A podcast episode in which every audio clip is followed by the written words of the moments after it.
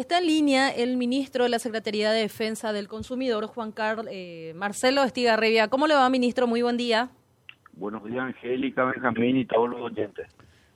buen día. Buen día, ministro. Nos estamos playando en varios idiomas, inventando otros inclusive inexistentes sobre el precio o precios que están escalando en distintos eh, productos, algo que ocurre en esta época del año y que se va agudizando a medida que se acercan las fiestas, las fiestas por, fin de año. ¿Cuáles son las medidas? Porque nos eh, hemos escuchado, leído que SEDECO dice, no, no, nosotros no podemos intervenir en esta, en esta cuestión. Eh, entonces, el estado de indefensión, decía hace un rato, del consumidor es absoluto. ¿Y quién interviene? ¿Cómo se para este nivel de especulación o de precios sobreevaluados? Según expresiones de autoridades nacionales como el ministro de Agricultura. Dice, no se justifica, pero es lo que ocurre.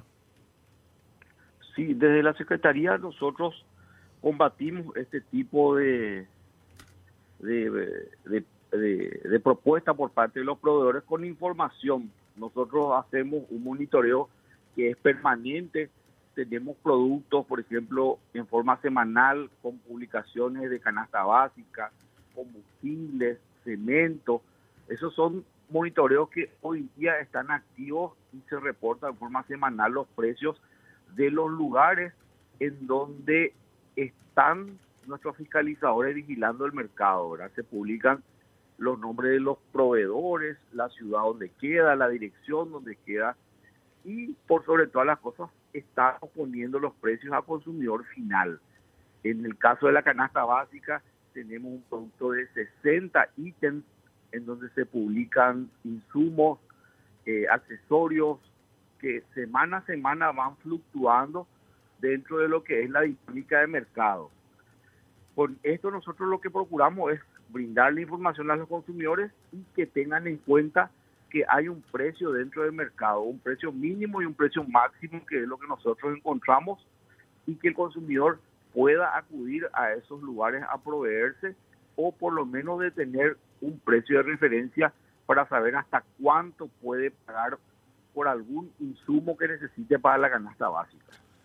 Ahora, eh, está bien esa, esa, labor de un objeto de recopilar información que es básico para una institución como la que vos encabezás, pero cuanto menos, desde mi punto de vista, es insuficiente para asumir un título importante como es el de defender los intereses de los consumidores o defender a los eh, consumidores. ¿Y por qué digo esto?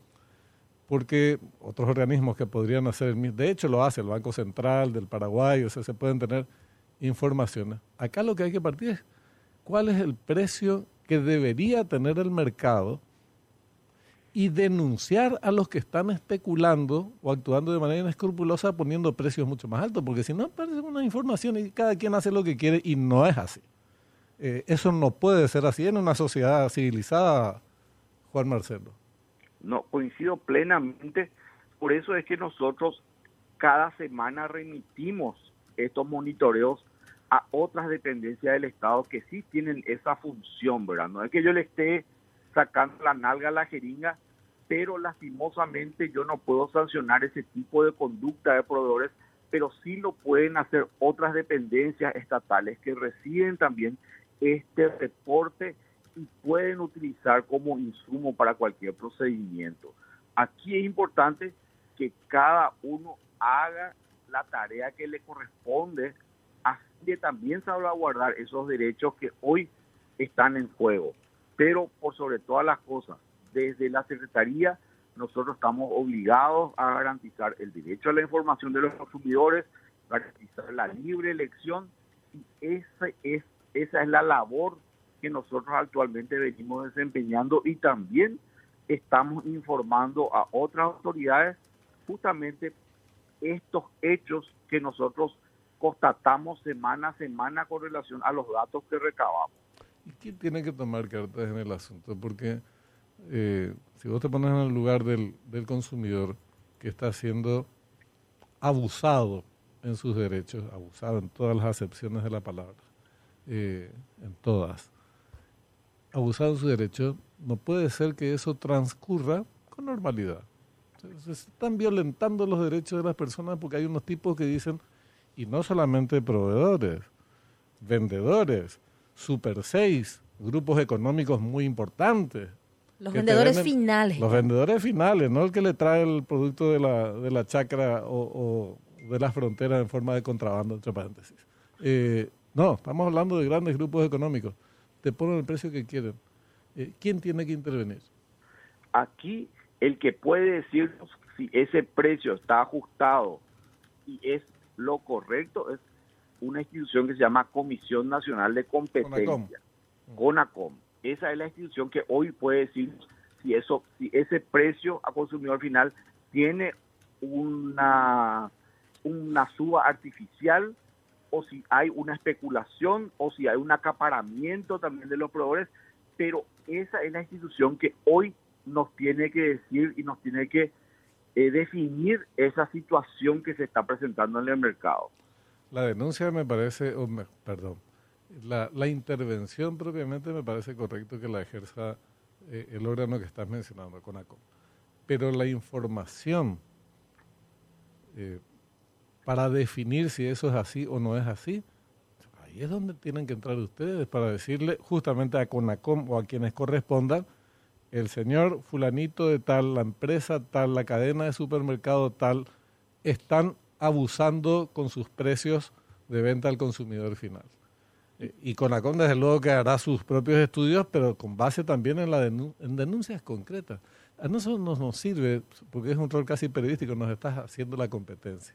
Eh, decir, estos son los precios en distintos lugares y limitarse a eso. Y, y está bien, la información es un punto importante, pero ¿qué conclusión sacamos de, esa, de esas informaciones más importantes, Juan?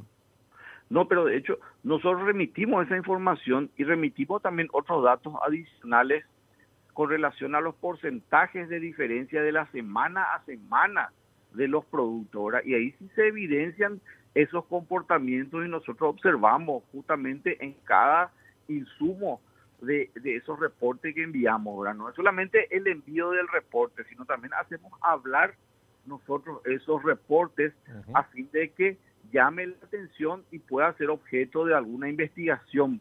O sea, dentro de, la, de lo que es la responsabilidad en la provisión de la información, nosotros tomamos esos recaudos todas las semanas y justamente el, el objetivo de esto es que sirva esa información como insumo para cualquier procedimiento o también si necesitan algún otro tipo de información o algo adicional, nos haga saber para que nosotros podamos colaborar con las investigaciones que puedan surgir desde ahí.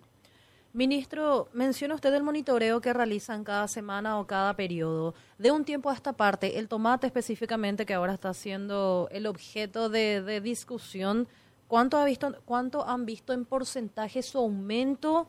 Y esto se da en supermercados, en grandes cadenas, en los mercados de abasto. ¿Dónde, dónde han notado el, el aumento? ¿Quién es el avivado?